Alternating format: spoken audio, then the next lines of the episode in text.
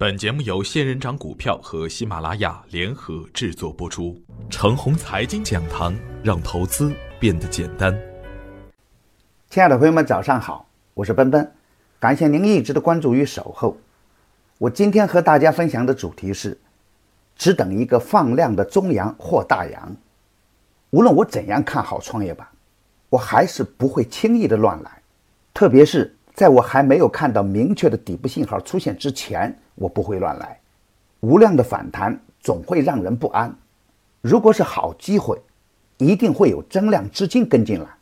在所有的指标中，只有量能才是实实在在的。越是纠结的行情，庄股会显得很特别，涨起来很任性，但跌起来也要命。所以啊，没跟上庄股，没有什么好后悔的。因为那根本就不是普通人的菜，而无论上涨还是下跌，大盘都会出现明显的缩量。如果这种缩量连起来，那就要引起我们的重视了。如果是连续的死亡成交量，就预示着较大的投资机会即将到来。当然，这个机会是不是大机会，还需要我们耐心的等待，耐心的等待一根放量的中阳或大阳出来。只有一根放量的中阳或大阳线，才能支撑人们脆弱的心理状态，场外观望的资金才敢大胆的进来。只有场外增量资金大胆的布局，个股的活性才能起来，热点才能爆发，赚钱的效应也才能出来。昨天的早盘，我提醒大家关注创业板的量能变化，因为前几日的上涨缩量。创业板未能表现出连续的强势，原因就是量能不足。但量能不足啊，也从另一个角度说明，市场的浮筹已经不多，也没有多少的水分能挤得出来。昨天的小创出现预期的回调，一个好现象是，小创进入了极度缩量的状态。两千一五年的股灾后，创业板一直处于被打压的状态，但是。在近一年半的时间内，创业板的日成交额只有五次是五百亿以下，其中就有三次是出现在两千一五年。也就是说，昨天创业板五百一十六亿的成交额是一个地量的状态，并且啊，创业板已经连续四天的成交额处于六百亿的下方，这样连续的缩量，也预示着较大的投资机会即将到来。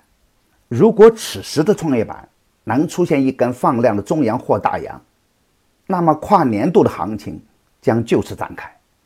这样的机会是否能出现？没放量之前，我们要耐心等待。需要提醒的是，当前的状态下，股票有三千多只，就算有行情，也不是所有的个股都有行情。行情以何种形式展开，我们也不得而知。有行情出现时，最怕的是大资金被套在高位出不来。所以啊，当前首要的任务是，我们以何种的方式面对未来。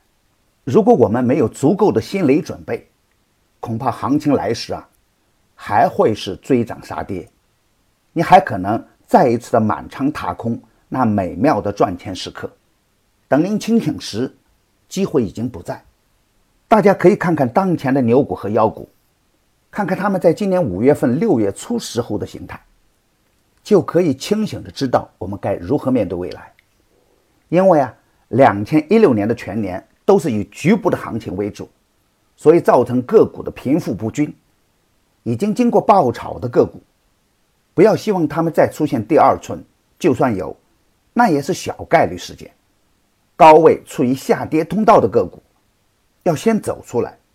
底部放量并且中线趋势很好的个股，可以重点关注，他们才是未来的希望所在。